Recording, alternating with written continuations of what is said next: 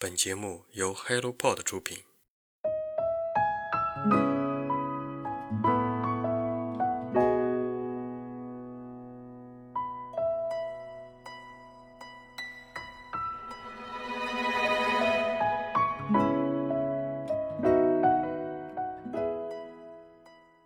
你好，我是清河。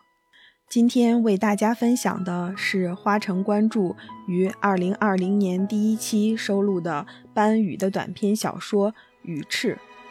这篇小说也被收录在班宇的小说集《缓步》中。班宇是沈阳人，和双雪涛、郑直一起被称为东北文艺复兴三杰。前一段时间热播的电视剧《漫长的季节》就是由班宇担任的文学策划。剧中王阳的诗“打个响指吧”，他说：“我们打个共鸣的响指”，就是出自班宇的小说。除了缓步，班宇还出版过小说集《冬泳》《逍遥游》，也多次获得各类文学奖项。二零一八年，华语文学传媒盛典授予班宇年度最具潜力新人奖时，授奖词这样写道。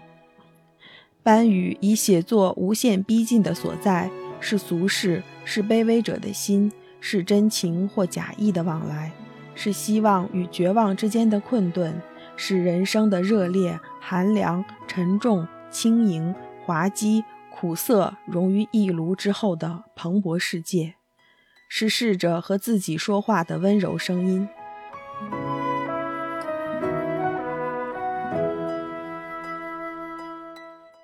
我们今天要分享的小说《羽翅》，故事情节非常简单。主人公是一个作家，到北京开会，会议结束后不愿马上回家，就借口遇见朋友，多停留了两个晚上。他谁也没联系，而是自己去看了场演出，然后终究还是要回沈阳。路上，火车在杨柳青站停靠，他下了车，再次找酒店住下，并联系了朋友马兴。马兴现在已经定居在天津，约他来家里吃饭。在路上耽搁的这几天，他的女儿在发烧，妻子刘婷婷忙于照顾女儿，而他却并不想赶快回沈阳。是逃离家庭、逃离现实的渴望，让他在路上反复犹豫徘徊。他给妻子写的短信写写删删，最终也没有发送出去。马兴和他的妻子程小静都是作家，很多年前在音乐论坛上认识的朋友。他们当年都是论坛的活跃分子，三个人还一起去看演出。一晃就是好几年没见。他来到马兴家，程小静热情地做饭招待他。马兴下班比较晚，回来之后又赶紧去喂瘫痪在床的父亲吃饭，中间抽空陪他喝了会儿酒，又去照顾父亲。程小静忙了一晚上，却毫无怨言，只是平静地跟作家讲述了现在的生活状态。马兴的父亲瘫痪在床，每个月房租三千多，保姆费两千。他自己的父母离婚后已有各自的家庭，他也等于没有亲人了。他们的生活局促且沉闷，跟当年热爱音乐的他们相比，像是存在于完全不同的世界。从马兴家出来，还没回到宾馆，程小静就给作家打电话说跟马兴吵架了，这会儿要打车去把烟还给他。这听起来是个很荒谬的见面借口，毕竟程小静不抽烟，而且一盒烟也很难讲有必要打车给朋友送回去。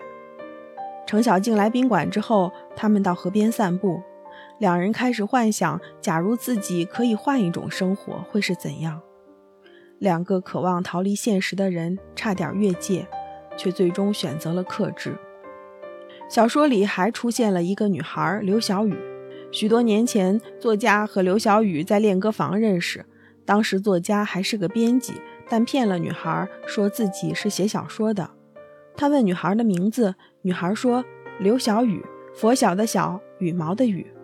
随后又说，其实我不叫这名，但今天就想叫这个了。和刘小雨的短暂相遇，频频出现在作家的回忆中。那羽毛的羽是自由的象征。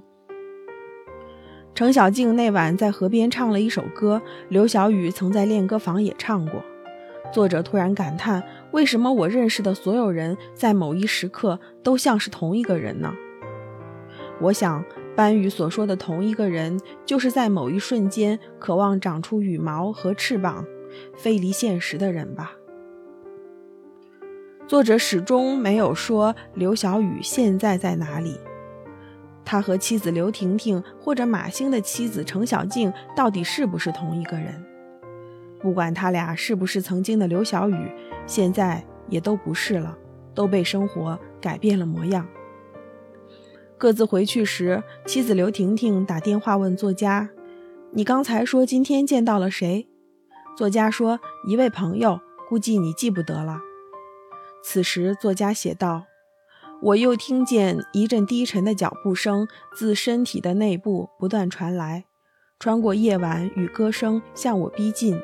我不知所措，无处可躲，只好闭上眼睛，想着生命中的某些命题：寒冷、巨兽、血液、虚构。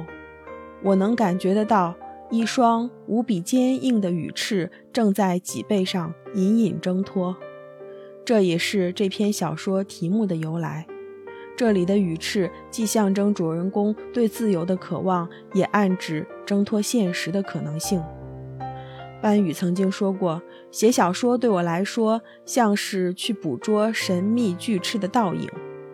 我的很多故事的驱动力，往往来自某个模糊短暂的时刻，而它也并不总会在文中出现，甚至也不是主旨。”只是一道即逝的光，喷出的泉水，或者荡开的地火，需要徒手劳作，亲自揭开背后之谜。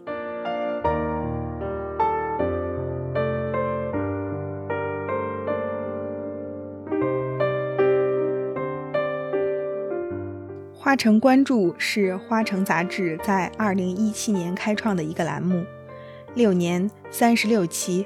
花城关注以栏目为阵地进行文学策展，反思当下社会生活，发现文学新生力量，汇聚中国最先锋、最具有探索精神的作家和他们的文本。让我们用十期节目来聚焦花城关注，开启一段交织着记忆与爱、先锋与跨界的文学之旅。